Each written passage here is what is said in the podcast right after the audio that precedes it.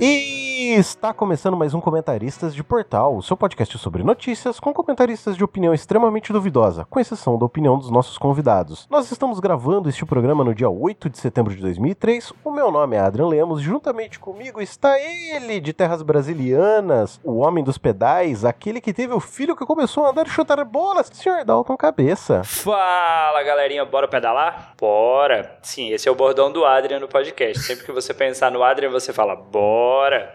Hoje é dia de falar de coisa boa, de coisa que estica, de coisa que dá dinheiro. Não é isso que você pensou, é outra coisa. É isso aí. E diretamente das terras costeiras da cidade que faz vista para o mar, que também já foi a capital do Brasil, diretamente do Rio de Janeiro, senhora Natane Félix. Olá, pessoal, diretamente do pôr do sol mais lindo do mundo. Estavam com saudade de mim? Tô de volta, hein? E diretamente do outro lado do planeta, aquele que quando vê o pôr do sol do Brasil se torna o nascer do sol para ele, diretamente das terras coreanas e dos doramas maravilhosos, Sr. Roger Manrique. Annyeonghaseyo, pessoal.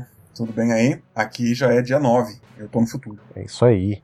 Não que quando a gente faça programa não é o futuro do passado do presente, né? Rapidinho, se você mandou a gente tomar no cu, eu não tô sabendo, né? É, é oi. Porra. Papa. Tá. Tá bem. É isso aí. E aí, meu povo? Bora atualizar? Bora. Bora. Bora.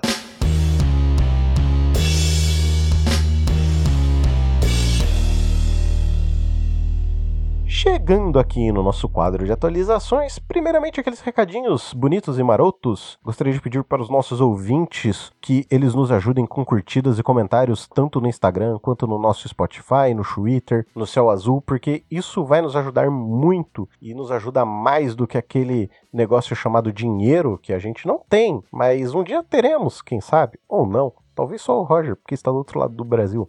Quer dizer, do outro lado do planeta. Mas sabe também o que nós queremos? Nós queremos mesmo interagir com você, sim, você mesmo que está ouvindo esse programa. Nós queremos ouvir a sua opinião, seja ela contra, seja a favor do que nós estamos falando aqui. Então, por isso, entre em contato conosco através de qualquer meio, Instagram, caixinha do Spotify, e-mail, sinal de fumaça ou formulário nosso Bora Comentar. Além desses meios, existem umas outras duas maneiras de participar aqui deste programa. A primeira delas é você trazendo uma matéria, um assunto para discussão através do formulário Bora Comentar, assim como o Rafael vai fazer nesta edição. Ou então você pode gravar um episódio inteiro aqui conosco e para isso você vai responder as perguntas de um outro formulário chamado Quero Comentar. Ambos os formulários você encontra aqui nas anotações deste episódio que também estão junto de onde você escuta o seu querido programa. Mais um recadinho é que você pode conferir lá nos nossos stories no Instagram que além das matérias queridas que cada um de nós enviamos, tanto o Dalton quanto o menino Thiago estão enviando, nós temos também, sabe o que? Nós temos uma coisa nova, uma coisa maravilhosa maravilhosa. Nós temos o vlog do Manrique, diretamente da Coreia do Sul, trazendo curiosidades, mostrando o dia a dia dos coreanos e de quem gosta daquele doraminha safado, vai encontrar lugares muito bacanas, diferentes e novos para vocês. Por último, mas não menos importante, a partir do dia 13 de dezembro até o dia 31,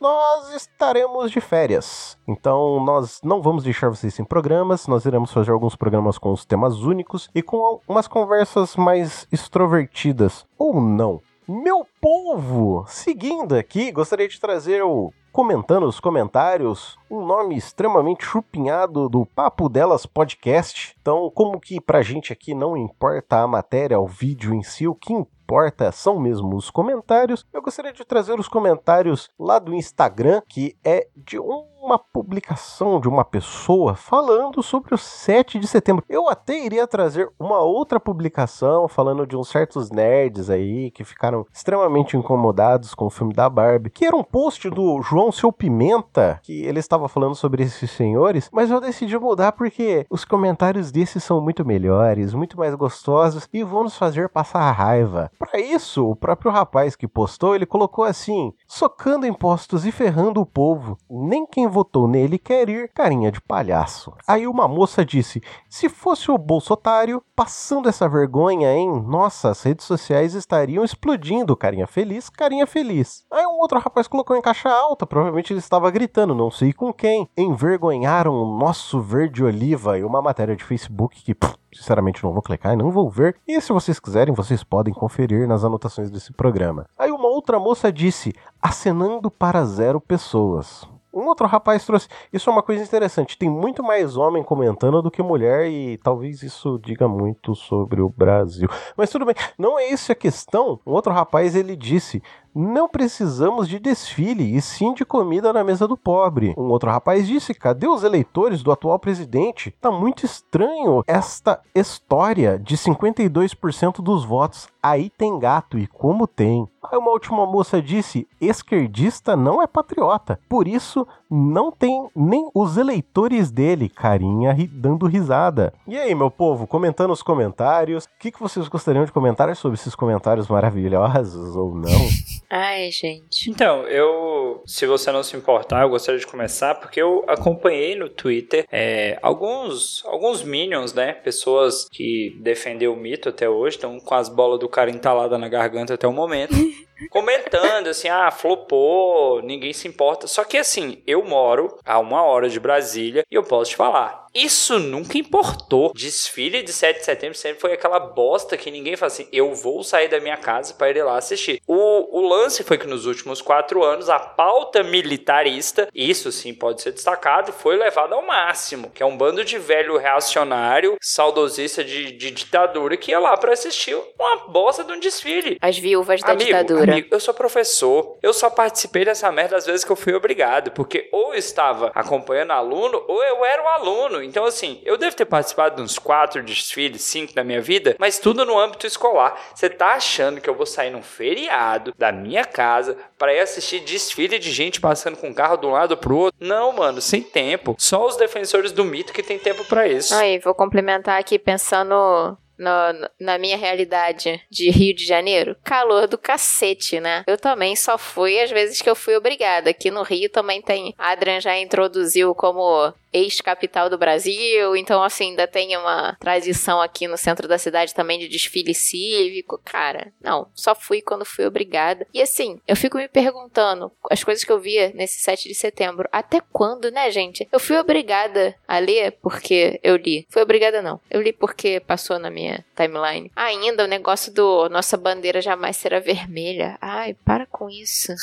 Preguiça. Senhor Roger, eu sei que o senhor está do outro lado do planeta, mas eu sei que o senhor tem opiniões sobre isso e eu gostaria muito de ouvi-las. Não, a minha opinião é assim que é mais ou menos o que a Nathalie falou, é calor, uh, ali no, na, na, na cidade onde eu moro não estava tão quente. As minhas meninas até foram porque foram participar com a, com a escola e tal, mas a maioria das pessoas que eu conheço que aproveitaram o feriadão para ir pra praia, para ir fazer um churrasco, para viver e não ficar uh, pulindo coturno com a língua. Sim. É bom, eu, eu queria trazer algumas reflexões, eu queria muito ouvir a opinião de vocês, que é a seguinte: é, acredito que todos nós aqui somos a favor do Acabe, né? Senhor Dalton Cabeça, o senhor é a favor da, da polícia militar? Não, não, não, não. Eu tava pensando em outra coisa aqui, porque a Natane falou que nossa bandeira jamais será vermelha. e eu dando aula de história do Brasil pros alunos, falando, então, a origem do nome do nosso país é exatamente vermelho. É, exato. Brasil, né? Exatamente. Tinha assim, cor de brasa é a cor da madeira. Que cor é cor de brasa? Brasil. Ah, então assim, o nome do nosso país é vermelho? Cor de brasa? Tudo bem, é só um mero detalhe. Pois é. Deixa a bandeira com a cor da, do império mesmo, né? Bandeira da China, né? Comunista, safado. Não, mas eu, eu, eu acho que assim, bom, vamos lá. Eu acho que todos nós somos bastante críticos, inclusive a tudo que a polícia militar faz, e aí nós podemos extrapolar para os militares verde-olivas e camuflados e assim por diante. É, eu acho que ninguém aqui é muito a favor do exército, cara, na moral. Deus é mais. Acho que esse é um, esse é um ponto que precisa ser muito levantado e, e ser falado. Ai, cadê o povo no desfile do exército? Uhum. Ô, idiota! Isso aqui é para você, ô, ô patriotário. Essa aqui, essa aqui é única e exclusivamente para você. Quem se importa com coturno na garganta é vocês, seus idiotas. A gente quer mais é que a polícia passe longe da gente. Quer dizer, que o exército ele se foda, porque o lugar deles é como burocracia do Estado. Simplesmente isso, burocracia do Estado. Sabe o que acontece com o exército? Um civil manda, eles obedecem e calam a porra da boca. Na verdade, eles não têm direito à expressão política. Então, para você que é um patriotário que tá aí lambendo as botas desse bolso otário até hoje, então a única pessoa que se importa com esses merdas são vocês, entendeu? São somente vocês. Agora me desculpem aqui, ó, o, o meu momento de desabafo. Eu acho que assim, cara, tá muito na hora. Esse seria o extremo momento que a gente deveria refundar as nossas polícias, tanto as polícias militares quanto o exército por si só e as nossas forças armadas de uma maneira geral, porque já vem sendo demonstrado desde o começo da república que o exército, ele sempre foi golpista, ponto. Ele sempre esteve à beira de querer fazer um golpe. E cara, tem uma frase maravilhosa de um cara que eu não vou saber o nome que ele sempre diz: "O exército, eles sempre se julgaram os donos da república e eles nunca se acharam que eram nada além disso. Então, você que gosta de lamber a bota de um certo militar, larga a mão de ser idiota, otário, burro, porque isso que você tá fazendo já deixou de ser patriotismo, passou a ser burrice. É isso, simplesmente isso. Ai, mas é mimimi dos esquerdistas. Foda-se, você é burro. Simples assim. É a única coisa que eu tenho para dizer pros patriotários. Gostariam de complementar algo, dizer algo depois desse meu momento de ódio, raiva pro, pra esses bolsominions? É, eu tenho amigos que, que são ou foram militares, tenho amigos que são policiais militares. E assim, a polícia militar a instituição, ela tem muita coisa errada, muita coisa assim que precisa ser revista urgente. Justo. É questão urgente. Mas ainda tem uma função ativa. Vamos pensar assim, eles ainda estão trabalhando. Só que e o exército? Se você for pensar hoje qual a contribuição do Exército enquanto instituição dentro do Brasil, você não tem a proteção de fronteira. Faz porra nenhuma, quem tá fazendo é a PRF. Exatamente. Se você for pensar proteção do país, que proteção? O Brasil é o país mais, assim, tranquilo. Eu não vou nem dizer bunda mole, porque não é o caso. É um país assim, cara, vamos ser amigo de todo mundo, cara. Relações internacionais rendem muito mais. A gente participou ativamente da guerra do Paraguai, que nem na Segunda Guerra que a gente foi lá na Itália e fez ali um, umas duas participações bacanas. Bicho, a última vez que esse exército realmente foi ativo foi na Guerra do Paraguai. E quando a gente foi, matou geral, velho. Criancinha, mulher, velho. Não sobrou praticamente ninguém.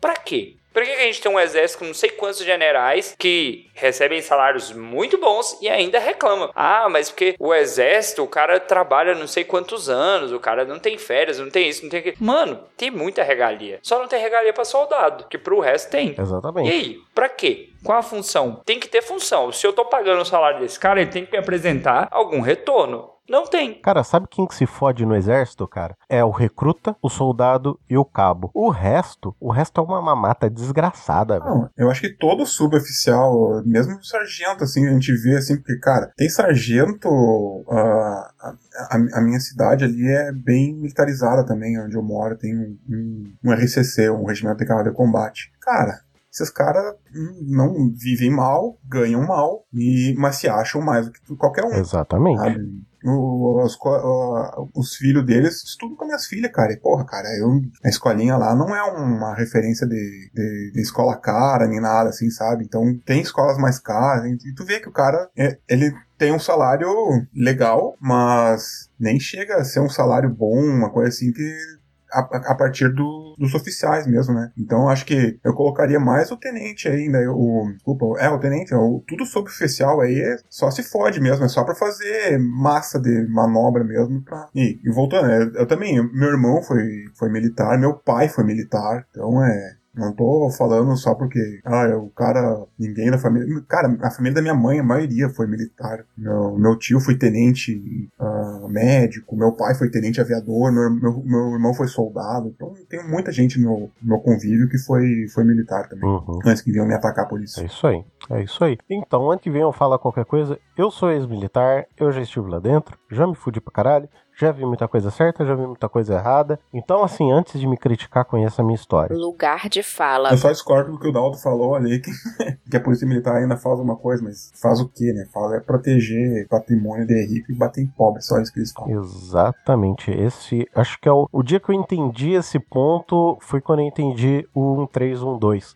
Fica aí a referência. Gostaria de dizer algo, senhora Natane? Eu não, tô aqui no Rio de Janeiro, onde a polícia militar é a que mais mata e a que mais morre. Ok. É melhor não, né, Natane? Por uma questão de sobrevivência. Melhor não. Melhor não, galera. Tô tranquila aqui de boa. Valeu, tô suave. Tô tranquila. Só gostaria de dizer que todos os gatos são bonitos, né? É.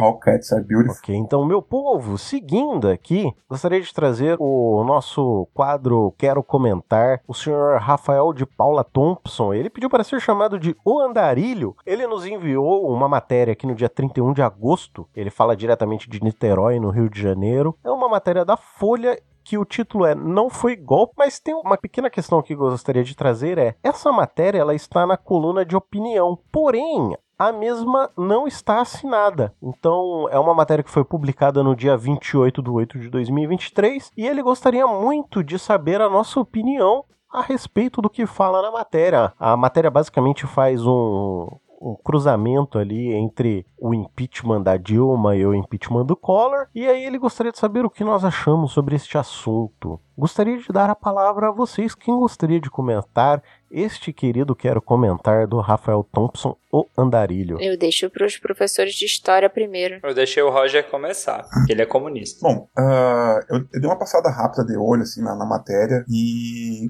já nos primeiros parágrafos eu já fiquei meio indignado por fazer essa comparação, essa comparação, esse paralelo inexistente entre o impeachment da Dilma e o impeachment do Collor. Uh, o impeachment do Collor ele foi, foi, investigado, tem muitas evidências de todas as, as coisas erradas que o Collor fez e ao contrário o da Dilma foi investigado, foi absolvido por várias instâncias. Deles vão dizer ah foi a, a, a direita tem um uma palavra estranha que eles usam para esse tipo de coisa é descondenado, né? É. Ele foi descondenado, mas na verdade não, ele foi ele foi investigado e realmente foi visto ali que o impeachment da Dilma ele foi uma coisa que uh, veio da da elite mesmo, né? A elite tava perdendo muito dinheiro, consequentemente a gente também tava perdendo dinheiro. Eu lembro que ali na, na 2014, acho que foi, né? O golpe contra Dilma foi em 2016, né? Isso. É. Então, 2014, 2015. Eu lembro que a economia deu uma, uma virada mesmo, assim. Porque naquela época eu trabalhava muito com fabricante de máquinas e os fabricantes de máquinas realmente começaram a, a diminuir fluxo de caixa e tudo mais. Então, nesse caso da Dilma, isso foi o, o que começou a, a, o, o processo de impeachment da Dilma. Foi um, uma, um, um, uns erros que realmente houveram. A, a Dilma, ela não é uma pessoa assim que uh, tão carismática quanto Lula, quanto, sei lá, mesmo quanto o Fernando Henrique. Sim. Eu, voltando assim atrás, só para não falar só do Lula, mas assim, em termos de, de questão uh, internacional, uh, essa questão de, de de, de, balança comercial e tudo mais, assim, que é, é muito de, de, de, papo, né? Muito de, de, comunicação. E o que o Lula tá indo fazer agora na Índia, por exemplo, é, é justamente isso. É tentar vender o Brasil para fora. Sim, sim, mas acho que assim, isso é só uma questão que, assim, é, a Dilma, ela tem todo um passado, vamos dizer assim, como guerrilheira no Brasil, que ela lutou pela liberdade do, do povo brasileiro. Ai, mas nossa, guerrilheira, ai, não foi ditadura, não foi golpe, bibibi, vá tomar no cu vocês tudo. Foda-se. Tô, tô, tô, pistola com esse monte de gente falando essas merdas sempre, tá ligado? Foi sim. Se não é porque não aconteceu na sua família, não é porque não existiu. Então, assim, eu acho que até por conta desse passado, porque, cara, se você for ler a biografia da, da Dilma, é uma biografia extremamente pesada.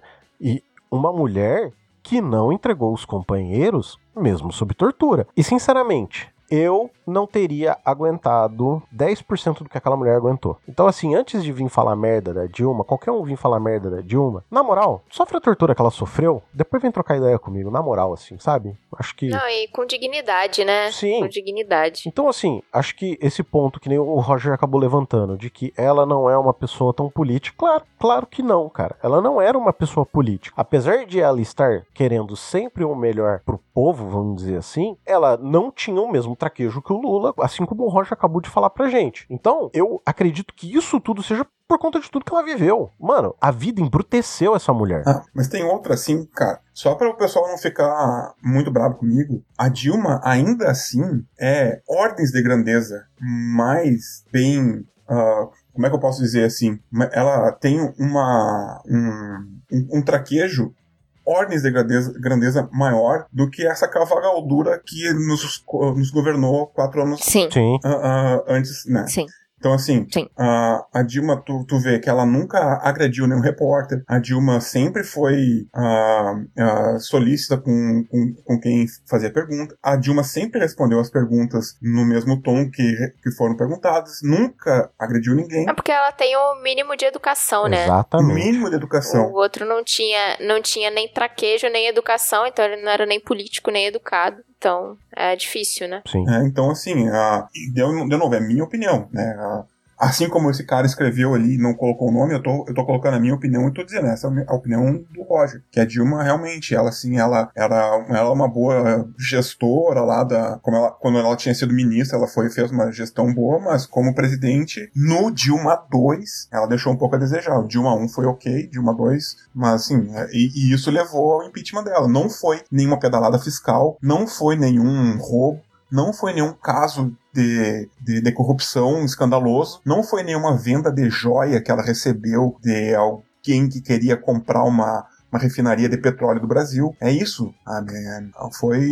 Veio de cima para baixo esse negócio aí. E quando eu falo de cima, você sabe de quem eu tô falando. Até porque se o problema fosse pedalada fiscal, era pro Temer ter caído e era pro Bolsonaro ter caído também, porque ambos cometeram esse, essa mesma questão. Inclusive, pedalada fiscal aconteceu no Fernando Henrique, aconteceu nos no, nos governos do Lula e assim por diante. Então, se a gente for dizer que o problema foi esse, então nós erramos desde o princípio, Uhum. porque era pro Fernando Henrique ter caído, era pro Lula ter caído, a Dilma caiu por causa disso, mas era pro Temer ter caído e era pro Bolsonaro também ter caído pelo mesmo motivo, porque todos eles cometeram o mesmo crime, entre aspas. Ah, era pro Bolsonaro ter caído por outros motivos. Outros motivos, né? Não, sim, mas assim, se for para levar esse ponto em consideração, eu acho que todos eles também deveriam ter caído, porque todos eles cometeram o mesmo pecado, bem entre aspas, entendeu? É, eu gostaria de indicar um podcast que ainda tá em andamento, ainda tá saindo dos episódios, que é o Color versus Color. Boa. Que é da Evelyn Argenta, é um podcast do Globoplay, mas tem disponível no Spotify, acho que em outras plataformas também. É, ele basicamente, eu tô indicando para quem tem senso crítico, tá? Por favor. O Collor não é para virar um ídolo. É longe disso. Ele fala sobre, na verdade, sobre o Pedro Collor, que o estopim de todo o impeachment e tudo foi uma entrevista que o Pedro Collor deu para Veja,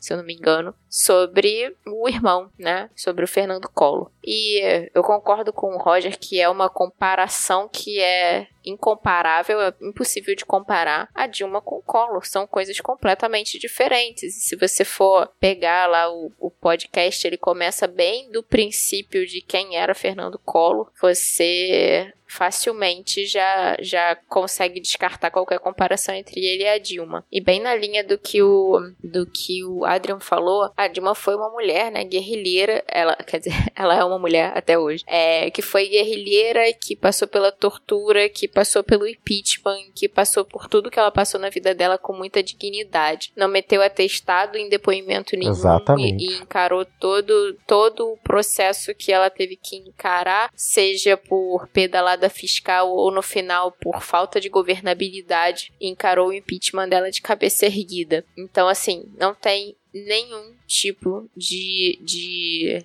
comparação entre os dois impeachments. Se a gente tem alguma. Ah, por problemas de economia, ambos foram impeachmentados. Cara, o Collor confiscou é, A poupança. poupança, parada que na época levou muita gente à loucura Sim. né? A gente da área da saúde e até quem não é da área da saúde já deve ter linkado a economia com a saúde mental. Até hoje, os nossos avós, eles não confiam em banco justamente por causa desse filho da puta. Exatamente. Então, assim, Exatamente. pergunte pro seu avô ou pra sua avó se eles confiam em banco antes de você querer falar alguma coisa. Mas, por favor, Natane, siga. Exatamente. Não, e é, acho que era isso que eu tinha pra opinar sobre essa, essa matéria. E agora um grandíssimo parênteses aqui dentro da nossa das nossas conversas aqui da bancada, eu ouço às vezes comentários sobre o carioca tem uma energia caótica e eu fico com medo de me perder, como, pô, eu não tenho um argumento porque eu quero mandar todo mundo tomar no cu. E o Adrian tem essa energia caótica, né? A gente pode ver que não é uma, uma exclusividade do carioca. Na, na verdade, eu fico meio puto com burrice, sabe? Sim, Porque sim, a- as pessoas, elas se questionam, elas conseguem se questionar com relação a uma teoria da conspiração. Sim. Mas ela não consegue se questionar lendo fatos. Aham. Saca? É isso que me deixa puto. Porque assim, é, eu consigo, às vezes, assistir um, um programa, alguma coisa assim, ver dois lados falando, e aí eu vou falar. Reality show, por exemplo. Uhum. Adoro um reality show, diga-se de passagem. Também gosto, também gosto. É aonde no reality show você vê uma pessoa falando uma coisa e a outra pessoa falando uma outra coisa, aonde cada um está mostrando a sua verdade e existe uma verdade real dos dois. Existem três pontos de vista: o real e o que cada um interpreta dentro da sua cabeça. E quando cada um expõe o seu ponto, é possível você concordar com pontos de uma pessoa e é possível você concordar com pontos de outra pessoa e falar assim: olha, tem um ponto nessa argumentação aí. É possível você fazer essa crítica. Agora, quando você é um imbecil, um idiota, que você acha que as bolas do Bolsonaro na sua boca vai te trazer alegria, felicidade, emprego e dinheiro no bolso, me perdoa, filhão, mas você é burro demais. E é isso que me irrita. É a burrice, sabe? E tomara que você engaje com as bolas do Bolsonaro. É, Tomara. Eu- olha, você sabe que. Ai, eu, eu falei, puta, eu venho me radicalizando, cada dia que passa eu me radicalizo mais. É, eu não consigo. Olha, eu não estou incentivando isso, tá, pessoal? É só um pensamento idiota da minha pessoa. Eu não consigo pensar em uma sociedade melhor sem que essas pessoas existam. Porque não é só a questão de você conviver com um contraponto. É você conviver com pessoas que querem te exterminar, sabe? Então, assim, eu, eu juro, eu não consigo ver uma sociedade melhor com esse tipo de pessoa impregnada nela. Por favor, fique à vontade, Sr. Roger Manrique. É, me lembrou de uma notícia que foi eu ouvi essa semana e eu posso até pro- procurar depois, mas estavam entrevistando um cara na, na CPMI lá da- dos atos golpistas do 8 de janeiro e ele disse que um dos motivos dele ter ah, se radicalizado a favor do Bolsonaro é que na época da Dilma ele disse eu sou eu sou evangélico. É, é engraçado que ele começa a, a palavra a- a frase dele é assim ele diz eu sou evangélico eu sou eu sou cristão e eu lembro que na época da Dilma falaram que se tu tivesse um, um quarto vazio em casa, tu ia ter que dar pra quem não Ah, tivesse. eu vi isso, eu vi, eu vi, eu vi. Cara, ele não consegue entender a hipocrisia na frase dele, Exato. assim, ó, Uhum. na, na própria frase que saiu da boca de, de lixo dele. Sim, Porque sim. assim, se o cara é cristão, se o cara é evangélico, se o cara ele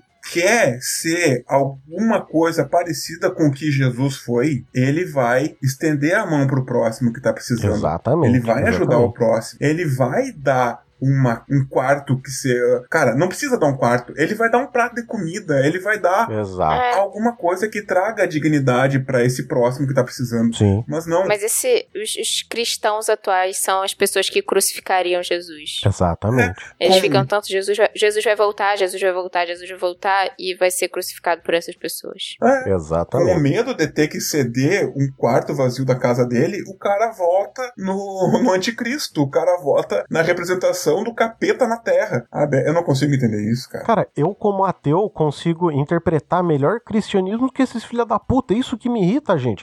Eu não consigo imaginar que eu sou um alecrim dourado que sabe tudo desse planeta, gente. Eu não consigo conceber isso, sabe? Pouca, é, é, esse feriado de 7 de setembro, ele tem um- uns marcos tristes, assim, familiares, e um deles é que tá fazendo um ano que a minha querida avó faleceu, e ela era uma pessoa cristã e de muita fé. Acho que é talvez a pessoa de mais fé que eu tenha conhecido na vida, e uma das frases que ela disse no grupo da família lá nos idos de 2018 foi: O Bolsonaro é o próprio diabo. Então, se a pessoa que mais rezou, orou por mim nessa vida, falou isso, eu não tenho por que não acreditar. É isso. É isso aí, é isso aí. Meu povo, gostariam de comentar algo mais? Eu gostaria, porque eu fiquei caladinho escutando meus colegas Ficou falarem pra no final mesmo. dar o meu testemunho, mas eu tava ouvindo todo mundo. Por favor, fique à vontade, Sr. Dalton. Não vou me estender pra pra não prolongar a notícia, mas assim, eu já era professor na época que começaram os protestos contra a Dilma. Eu já era professor quando começaram os protestos contra a Copa do Mundo, que não foi escolhido pela Dilma, que fica bem registrado isso aí, foi bem antes dela foi definido que seria o Brasil. E assim, não tem caso de corrupção contra a Dilma. Não tem. Se você pesquisar e você for no Google, ah, casos envolvendo a Dilma, onde ela foi corrupta e ela foi acusada. Não tem. Você pode defender o Lula quando você quiser, tem vários casos envolvendo o nome do Lula. Uhum, e convenhamos, você ser totalmente crédulo que o Lula não aprontou nenhum em oito anos é ser muito inocente. Sim, justo, exatamente. Ele pode não, não ter encontrado provas e tudo mais, mas da Dilma não tem. É. Então, assim, a Dilma caiu simplesmente porque ela não cedeu ao sistema. Uhum. A Dilma caiu porque ela não botou dinheiro na mão de quem era pra colocar dinheiro. Que é coisa que hoje em dia a gente vê os governos fazendo. É. Os governos que não seja no método corrupto, que mensalão ou é, orçamento secreto, seja o que for, mas ela não cedeu. E por ela não ceder,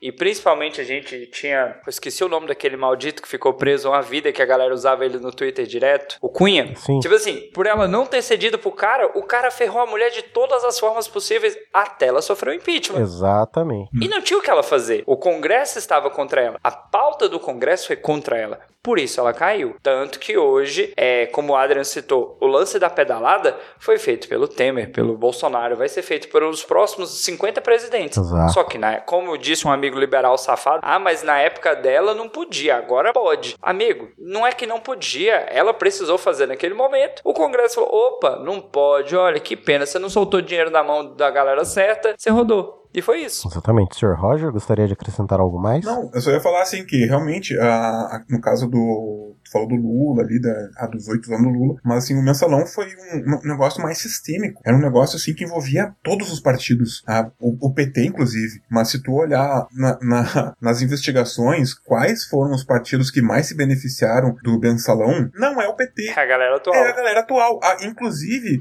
um partido chamado PP, que era um partido onde estava, adivinha quem? Adivinha quem? Eu não vou nem citar o nome, porque vocês já sabem de quem eu tô Se falando. não ficou claro, é o Bolsotar. Bolsa de cocô, tá ok? Meu povo! Então, e aí? Bora comentar? Bora. Bora. Bora.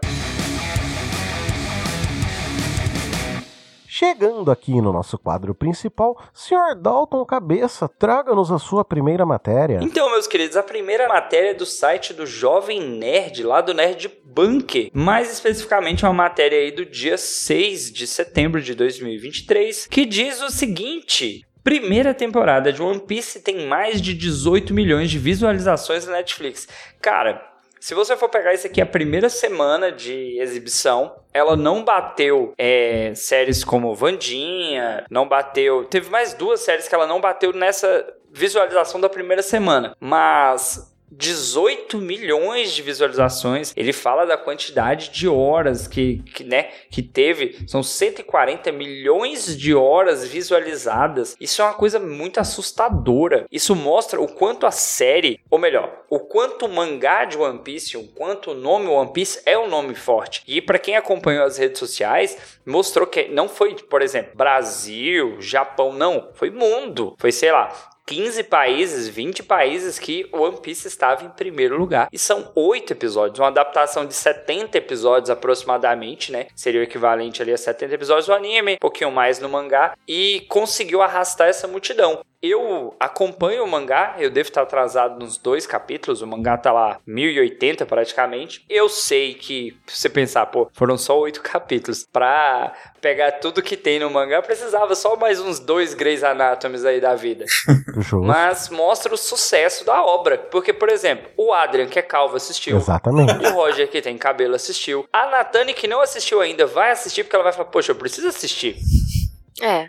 Porra, que porra é essa? Não sei que, do que vocês estão falando. Vou assistir sim. Então, cara, mas você sabe, mas você sabe o que é o mais incrível? Eu não era fã de One Piece. One Piece foi uma coisa que eu, cara, comecei a assistir na minha adolescência, mas eu já tava saindo dessa fase dos animes. Então, assim, o One Piece ele começou numa época que eu já, já tava um pouco saturado, assim, sabe, do, de anime. Então, eu já tava começando a consumir outras coisas, é, mais voltado pro cinema, assim. Ô, ô Adrian, Então, desculpa te cortar rapidinho. hum, já me cortando, vai, por favor. Quando o One Piece, quando One Piece começou, você ainda tomava leite com Todd e sentava pra Não, assistir bem, Bom Dia e Companhia, cara. Mas É de 99. Quando você começou a assistir One Piece, já era velho. Não, ok, tudo bem. Não, vamos lá. O One Piece começou a ser passado na Globo, sei lá, cara, quando eu tinha uns 14 anos. SBT 2005. Então, Tipo, porra, 2005, 2005 eu já tava trabalhando, meu querido. Então, assim, eu já era velho, entendeu? Exploração infantil.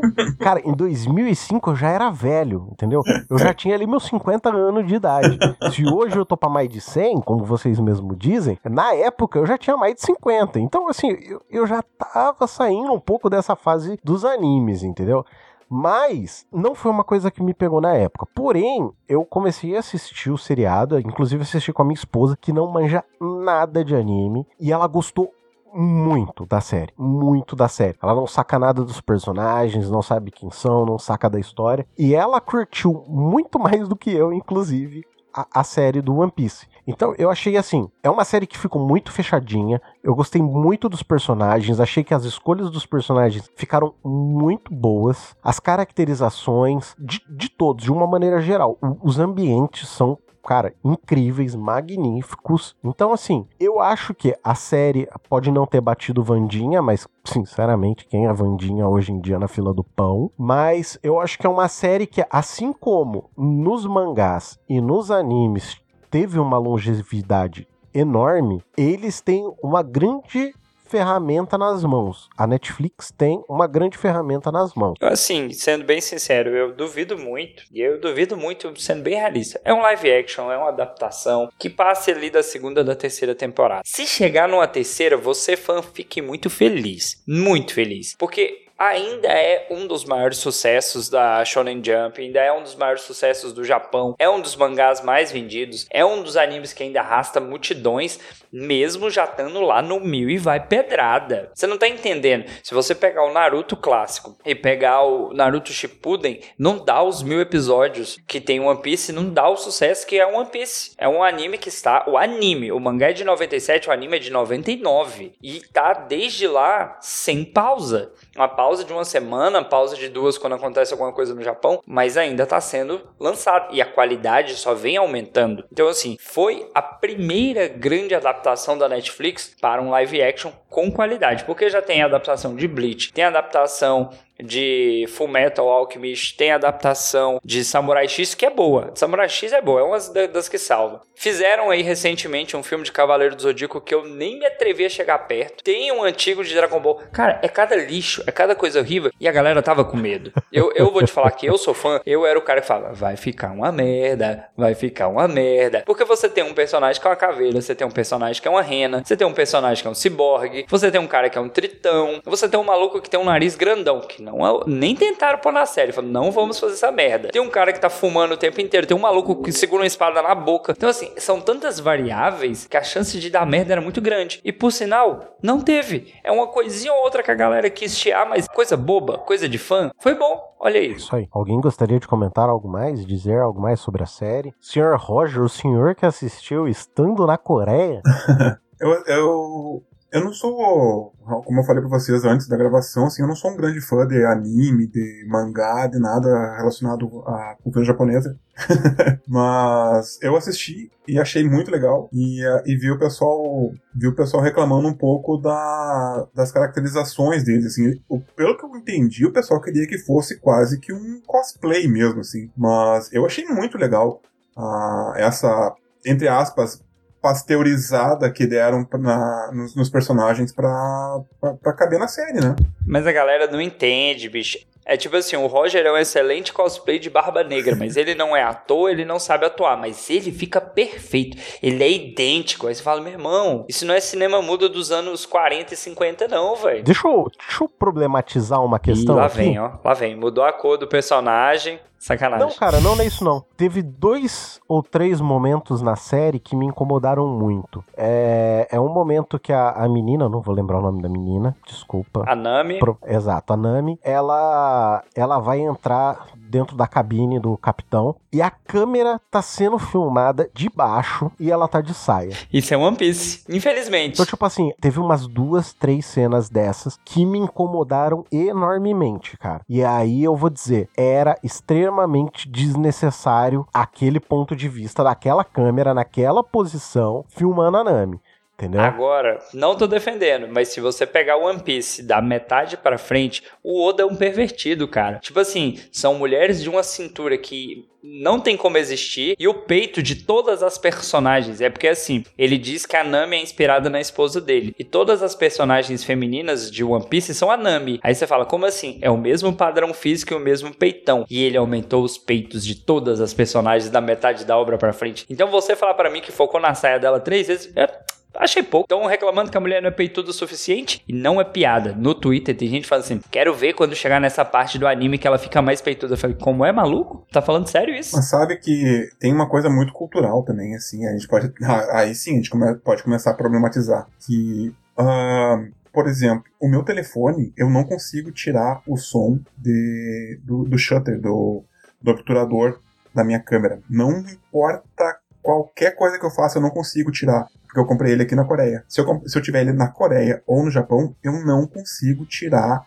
o barulho do, do, do shutter, do, do obturador. Ele fala, né, faz um barulhinho lá quando tira a foto. Não consigo. Eu saio do Brasil, eu saio da, da Coreia ou saio do Japão, eu consigo apagar. Sabe? Por quê? Porque a cultura. Uh, a cultura, eu não vou dizer cultura, mas uh, existe uma, uma, uma parafilia de, de, certas pessoas no Japão que, que gostam de realmente de foto de. Uh, uh, upskirt de, de foto debaixo da saia de, de, mulheres. E, infelizmente, isso é um negócio que vende. Vende no mangá, vende no, vende no anime e agora tá vendendo na série também, sabe? Então, é um, pro, provavelmente é um fanservice, digamos assim, pra, justamente para essa gente, cara. Então, mas só que se a gente não começar a problematizar essas coisas, essas coisas não vão mudar. No Japão, amiga, é você contra o mundo. Então não tem muito que a gente fazer, então, cara, porque se a gente problematizar, não vai resolver mudar as coisas, o que que vai então? é, é uma coisa da sociedade, cara. Uma sociedade machista, uma sociedade que objetifica uma, uma mulher a ponto de que tu vê as meninas aqui na, na Coreia quase todas elas, assim, elas estão sempre com guarda-chuva, estão sempre com muita, muito protetor, porque eles têm que ter a pele branquinha, tem que ter a pele lisinha, tem que ter a cintura fininha, tem, sabe? Uh, acaba respingando em todo, toda a sociedade essa, essa questão da, da, da beleza, do padrão de beleza, né? Então, além disso, tem toda essa questão aí de, desses closes não muito legais aí pra, pra série, mas essa questão que o Dalton levantou da cintura, da coisa, é, é muita questão cultural também, né? Sim, sim. É isso aí. Senhora Natane, gostaria de comentar algo sobre esse assunto? Vou tentar assistir. Tô por fora, gente. Natane, hum. fica a dica. Se você gostar, três episódios por dia em um ano, você assiste praticamente tudo. Caraca. tá, tá bom. Tá, ok. Então, meu povo, seguindo aqui, senhora Natane, por favor, traga-nos a sua matéria. Vou começar a minha matéria com uma música. Eu vou cantar. Mentira, não vou cantar, não. então, ao contrário do que diz a música, o Faustão não comprou um coração, tá? Estou tentando falar sobre isso já tem tempo, mas agora eu voltei e vou falar. Então peguei uma matériazinha aqui pra gente basear isso, né? Uma matéria do dia 8 do 9, fresquinha, da Ana Luísa Santiago para O Globo, que diz Faustão apresenta boa recuperação após transplante de coração sem sinais de rejeição. O, acho que tá todo mundo por dentríssimo, né? De que o Faustão recebeu um transplante de coração no dia 27 de agosto. E aí a matéria diz que, segundo o boletim médico, ele vem evoluindo bem, sem, com a função cardíaca normal e sem evidências de rejeição do órgão, né? Que é uma preocupação da gente num pós-transplante a qualquer momento, mas principalmente no pós-transplante imediato. Ele é muito importante a gente não ter uma rejeição tão precoce do órgão. E aí, né, gente, a gente tem que esclarecer algumas coisas e eu acho que a gente compartilhou isso várias vezes, a gente difundiu e eu acho que a gente não poderia deixar de trazer isso aqui no nosso podcast já que a gente comenta sobre basicamente todos os assuntos e uma das nossas intenções é também acrescentar e estimular um raciocínio crítico das pessoas. É, o transplante de órgãos no Brasil ele funciona única e exclusivamente pelo SUS. Isso acho que é a primeira coisa que a gente tem que é, esclarecer aqui. Não existe no Brasil compra e venda de órgão, não existe compra e venda de lugar na fila, tá? A gente tá tentando difundir esse termo com o Faustão, e é o termo que a gente usa na nossa prática, não é fila, é lista né? Porque não é como uma fila que o, o primeiro que chegou vai ser o primeiro a receber. Existem alguns critérios de recebimento de órgãos no Brasil, né? Basicamente, é, eu não, eu tô dizendo no Brasil porque eu não conheço realidade de outros países, né? Basicamente, a gente sabe que os, o Brasil é um, um, país onde o nosso sistema de saúde é universal, ou seja, ele é para todo mundo. Todo mundo que está no Brasil pode usufruir desse sistema e ele é público, a gente não tem que pagar nada por ele. Então, existe uma lista e basicamente tem que ser o, a pessoa certa para o órgão certo, na hora certa, no local certo. Então, coisas que fazem você receber um órgão, primeiramente, a necessidade do órgão. Segundo, compatibilidade. Terceiro, a sua urgência de precisar desse órgão. E quarto, né, não menos importante, a localidade. Não adianta é, eu está aqui no primeiro lugar da fila, ter um órgão lá em Brasília e o Dalton ser o segundo lugar da fila. É, é contraproducente esse órgão vir para mim se ele tem um, uma pessoa mais perto para receber. Isso porque a partir do momento que esse órgão sai do doador, ele tem um tempo que a gente chama de tempo de isquemia, que ele pode ficar sem receber uma nutrição, sem receber um fluxo de sangue. Quanto menos tempo esse tempo de isquemia, quanto menor esse tempo de isquemia, melhor para o futuro desse órgão, né? Então, Basicamente falando de, de transplante de coração, os receptores com maior gravidade, com maior necessidade desse órgão, então, ou seja, os pacientes que estão precisando de uma assistência ventricular, que a gente chama de um, já estão usando um coração fora do corpo, eles são priorizados. Então tem uma ordem de prioridade. Então a pessoa tem uma insuficiência cardíaca, que a gente sabe que vai evoluir para um transplante, a gente já pode listar. Se essa pessoa tem uma insuficiência cardíaca que precisa estar internado para receber uma medicação para estimular o batimento do coração, ela já sobe um pouco na lista. Se essa pessoa tem uma insuficiência cardíaca que está lesando outro órgão, ou seja, é uma, uma insuficiência cardíaca que está lesando um rim, ela já sobe um pouco mais na lista, porque aí pode ser que é, cresça a chance dela precisar de um rim futuramente também. Então, ela sobe um pouco mais na lista. E por fim, a pessoa que já não tem o órgão funcionante e precisa de um órgão fora do corpo, vamos dizer assim, ela sobe ainda mais na lista. E de acordo com esse score, né, com essa categorização, a gente define o tempo que essa pessoa tem para receber um órgão. Então, basicamente, o que a gente falou do, do Faustão, ele tinha a necessidade de uma medicação para o coração bater e ele tinha a lesão de um outro órgão. Ele já estava tendo que fazer hemodiálise porque o, o problema renal dele era acarretado por um problema cardíaco. Ele sobe na, na lista e aí a gente acaba priorizando como esse paciente tem dias para receber um coração. E aí não basta né, ter tudo isso que eu falei, so, é, como ele tem que ter condições mínimas também de receber esse coração. Então ele tem que ter uma, uma saúde, uma nutrição, é, um status para receber esse coração. Porque aí é, a gente entra em confronto que perto do, do recebimento do, do, do, do, transplante do Faustão houve a morte do MC Marcinho por falência cardíaca e algumas pessoas questionam, ah, por que, que ele não recebeu o coração? Porque ele não tinha é, uma condição mínima de estabilidade para encarar uma cirurgia. O transplante, ele é um grande paradoxo, porque você tem que ter uma falência orgânica para precisar de um órgão e você tem que ter uma estabilidade clínica para aguentar a cirurgia do transplante desse órgão. Então, é tudo muito bem balanceado e tudo é tentado fazer de uma forma justa e coerente e tudo gerenciado pelo SUS. Mesmo que o, o transplante dele tenha sido feito num hospital privado, ele não pagou pagou nada por esse coração, ao contrário do que as pessoas dizem. Boatos como esse só enfraquecem o nosso sistema de saúde e desacreditam as pessoas, principalmente as pessoas que usufruem único e exclusivamente do SUS, que não têm a possibilidade de ter acesso a uma medicina privada. É, algumas outras questões que foram levantadas, né, a rapidez. É, o coração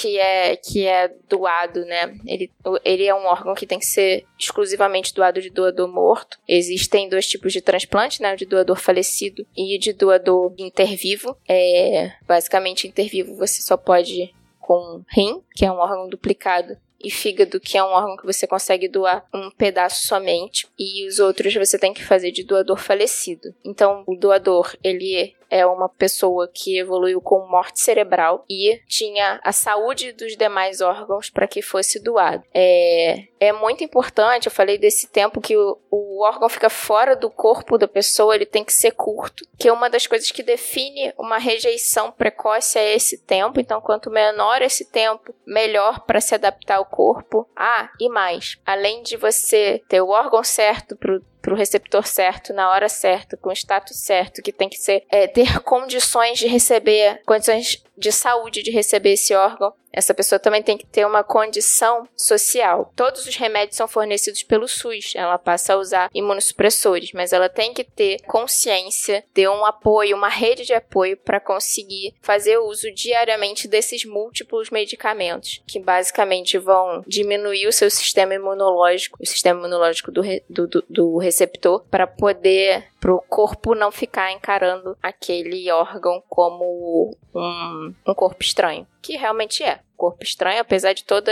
os cruzamentos de compatibilidade, ele não ele não estava ali. Então tudo que vem de fora, o corpo tenta eliminar, né? Eu acho que falei um monte de coisas e talvez tenha esclarecido ou não. Vou deixar aqui para os meus colegas perguntarem e se eu esqueci de falar alguma coisa, me lembrarem pra gente tentar abranger todos os assuntos, mas basicamente é isso. Então, senhorita Natane, quer dizer que ser super rico, ser milionário não resolve? Se eu quiser o coração do Roger, que tá lá na Coreia, eu não posso pagar para alguém lá buscar? Talvez se você for pra Coreia. Poxa, eu fiquei tão triste agora que eu sou pobre. Talvez se você for lá na Coreia, mas aqui no Brasil não. Olha aí, ó. Uma outra questão, Natane, você falou sobre status, não tem nada a ver com status social da pessoa, né? Não, nada a ver. É com status clínico, né? Você tem que ter um, um, uma estabilidade clínica para poder receber esse órgão. Tem até o. Eu vi no Twitter o lance de ser um doador compatível no sentido, tipo assim, não adianta um cara que nem eu, que tem 1,65m, peso 70 quilos, querer doar o coração pro Roger, que tem, sei lá, quase o dobro do meu peso. Sacanagem, Roger. tipo, um cara bem maior, bem mais pesado, tipo, meu coração não vai ser efetivo para ele. É, tem que, tem que ter uma compatibilidade de tamanho. Basicamente, adultos, a gente consegue ter uma compatibilidade boa de tamanho quando a gente tá falando de coração, pulmão, rim, porque a gente tem basicamente o mesmo tamanho de órgãos, mas a gente quando pensa assim, por exemplo, o coração o... do Roger é maior que o meu, certeza. Olha que menino bom. Cabe muito mais gente. Ah, que coração bom.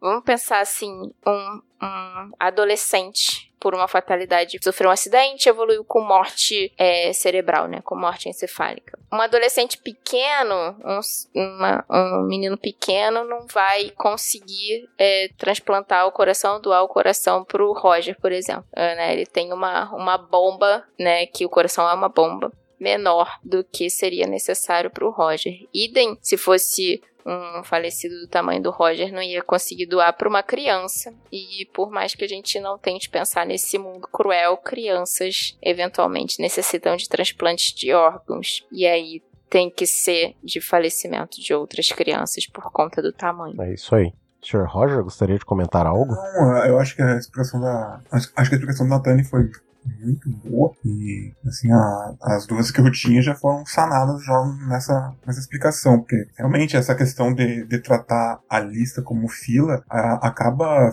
a, agindo contra, né? Uhum. Porque realmente tem essa impressão de que o cara furou a fila. Ah, tem, ah, eu conheço muita, muita muita gente no, na, no TikTok falando, muita gente no Twitter falando de que, ah, eu conheço gente que tá há anos na fila e o Faustão chegou em duas semanas conseguiu um coração. Então, um papel, acho que da, da Ministério da Saúde, da própria comunidade médica, seria começar a divulgar mais essa questão da lista, né? Sim, de, exato. De, de, transplante, não da fila de transplante, porque... E assim, é, eu posso colocar depois, mandar pro, pro Adrian colocar no corpo do. nos nossos links, né? Tem uma estatística de que a maioria dos órgãos eles são, eles são transplantados com menos de um mês. Porque parece muito rápido, né? Sim. Mas, assim, falando de transplante de coração, e eu pude presenciar isso porque eu trabalho em, em, em cardio intensiva, né? Acho que todos os nossos ouvintes sabem que eu sou intensivista. É, não, gente, eu não sou dermato. É, então eu trabalho em cardio intensiva e é, é, não é, claro, um transplante de coração não é terça-feira. Não é, ah, vai transplantar um coração. Mas é comum que os pacientes internem por uma necessidade de transplante de coração e aí chega num momento que a gente fala, é, a gente não vai poder te deixar sair daqui sem um coração novo. E aí, quando a gente não consegue nem deixar o paciente sair do hospital sem um coração novo, todos vocês devem imaginar que ele sobe na lista, ele não pode nem ir para casa. Então, próximo ali da, da data do transplante do, do Faustão, eu pude presenciar, né, um paciente nosso que estava internado há uns 20 dias e recebeu também um coração novo. Então, não é incomum que o transplante seja feito em menos de um mês, não. O, a gente tá agora, eu tava vendo as estatísticas, só nesse ano foram feitos 200 transplantes de coração no Brasil. Uhum, Só em 2023. Ou seja, é praticamente um por dia. Sim. Exato. E o Brasil, muito por culpa da- dos mototaxistas, infelizmente, é um dos países que mais tem ah, transplante no mundo, né? É uma referência mundial no Uhum, número de transplantes, porque, infelizmente, os, no- esses mototaxistas batem a cabeça num, num acidente de trânsito, tem uma Uhum. morte encefálica e acabam isso. virando doadores de, do- de órgãos, né? Isso. E, e é importante até a gente aproveitar esse espaço para dizer que fazer carteirinha e deixar na carteira, fazer documento e firmar em cartório não adianta. Você tem que falar com a sua família, firmar com a família a sua vontade de ser doador de órgãos. Isso é foda. Porque se você tiver com todos esses documentos e na hora H o familiar disser não vai doar, não vai doar. Então, é muito importante. A medicina ela evoluiu a esse patamar da gente conseguir tirar um órgão de uma pessoa e colocar em outra, de uma pessoa que não vai precisar mais daquele órgão, né? Nesse caso, a gente está falando de doador falecido. É, no Brasil não existe eutanásia, então a gente não pode, vamos dizer assim, desligar aparelhos de uma morte encefálica, mas é uma morte. Tá? A partir do momento que a gente diagnostica a morte encefálica, ali é o horário do óbito. E se a gente vai desligar o aparelho mais cedo, mais tarde, se vai doar órgão, se não vai doar, é, infelizmente não tem uma reversibilidade. É, os protocolos de morte encefálica também são muito bem estabelecidos, até para que a gente não tenha essa dúvida. Ah, é um estado vegetativo permanente. Ah, é uma sequela neurológica. Não, morte encefálica ela tem seus critérios e ela é irreversível. Então aquele órgão não vai ser mais necessário para aquela pessoa, né? Então, é, e ela pode ser útil para muitas outras pessoas. No caso do, do, do Faustão, é um, um senhor de 70 anos que vai ter aí uma oportunidade de ver os netos dele, de ver os filhos dele crescerem, né? tem filhos aí jovens, né? Então, pensando nisso, vamos tentar personificar os nossos ídolos, porque o Faustão parece uma pessoa muito distante é, por ser da mídia, mas isso pode ser um familiar nosso, Sim. né? Então, vamos pensar e estimular essa prática, porque é, é só uma, uma soma, né? Não é, não é como se você fosse mutilar o seu ente querido que faleceu. É um- uma soma pro ente querido de alguém que tá precisando daquele órgão. Sim, e vale, vale. Acho que uma questão que vale dizer é: ninguém sabe quem foi o doador e nem sabe pra quem foi o doado. Isso- Exatamente. Isso, é um ponto que vale Exatamente. muito se dizer. Mas você saber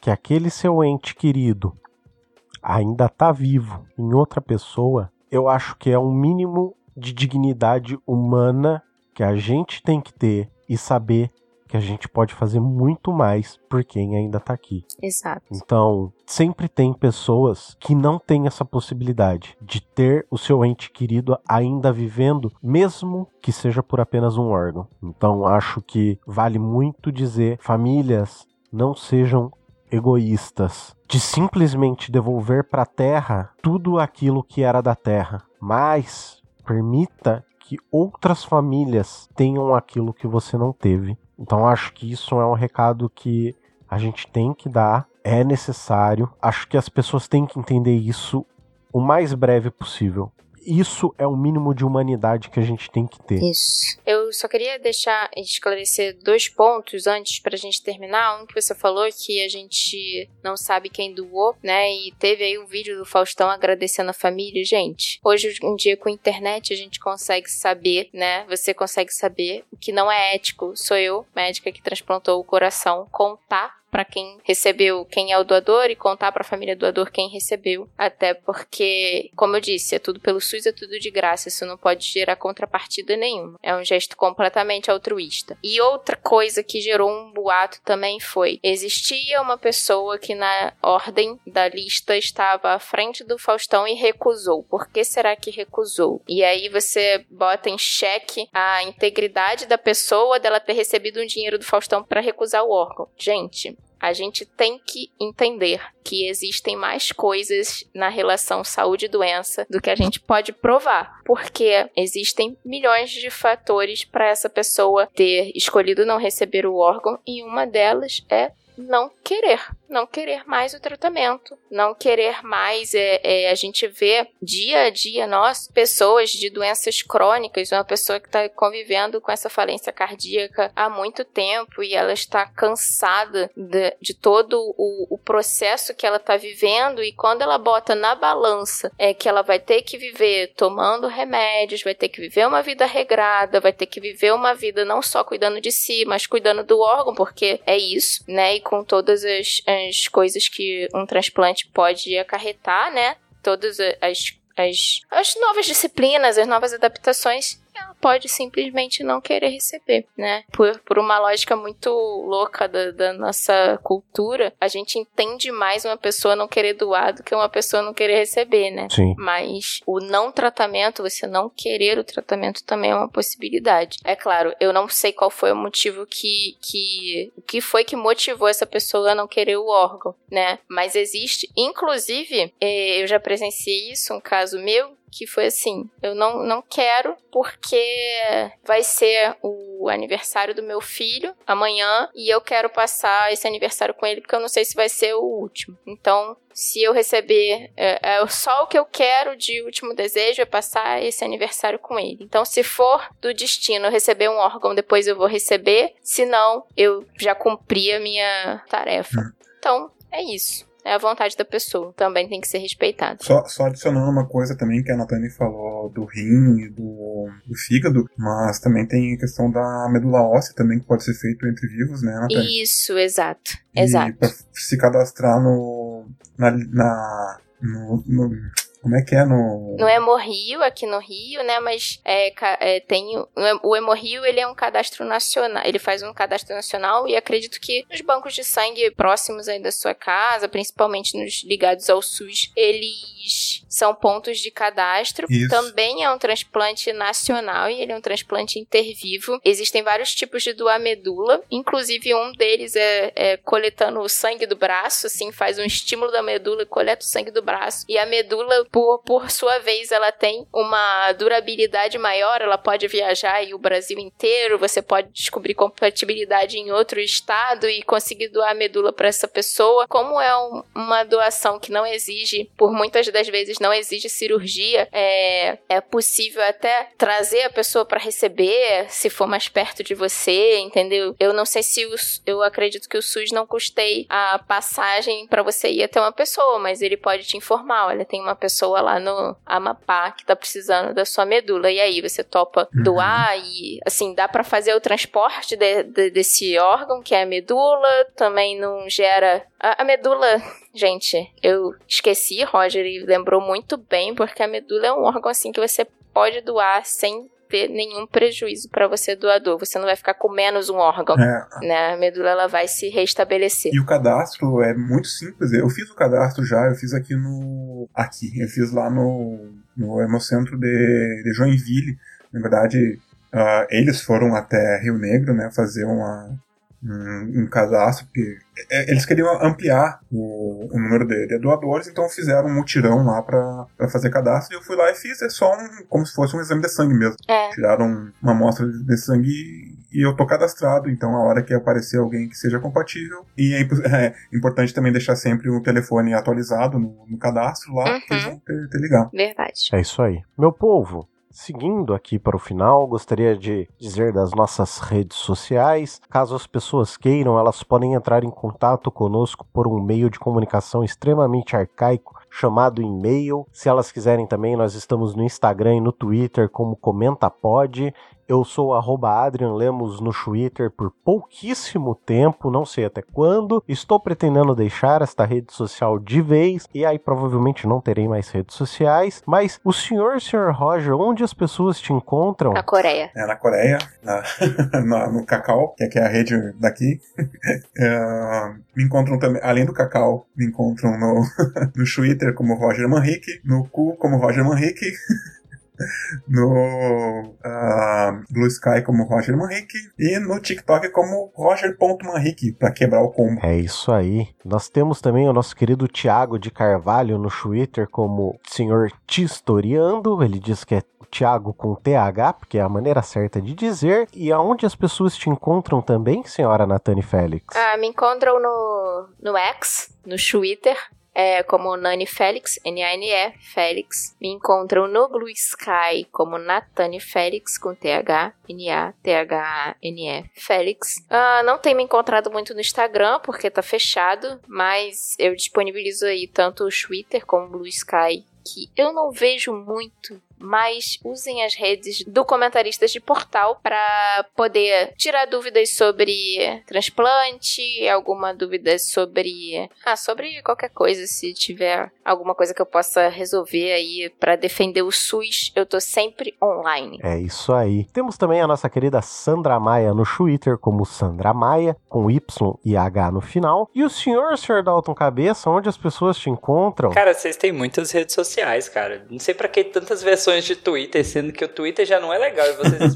arrumaram mais. Cara, eu tô no Twitter e Instagram, arroba Dalton Cabeça, lembrando que é KBSA. E tá suficiente, cara. Se você quiser me encontrar em outro lugar, me procura no podcast de cabeça na história. Esse sim, você pode me procurar. Já temos na data dessa gravação 12 episódios lançados, mas já tem episódio gravado com Adri, com Roger. Quando eu consegui um tempo com a Natânia, que vocês percebem que a Natânia é a única que trabalha de verdade nesse podcast, né? Justo. Vou chamar ela Exatamente. pra gravar também. E vai ter muitos episódios pra frente com integrantes da bancada. Eu tô reduzindo minha carga horária de 88 horas semanais. Meu Deus. E aí a gente vai conseguir, vai conseguir mais tempo. Não tô conseguindo nem aplaudir mais o pôr do sol. Ok.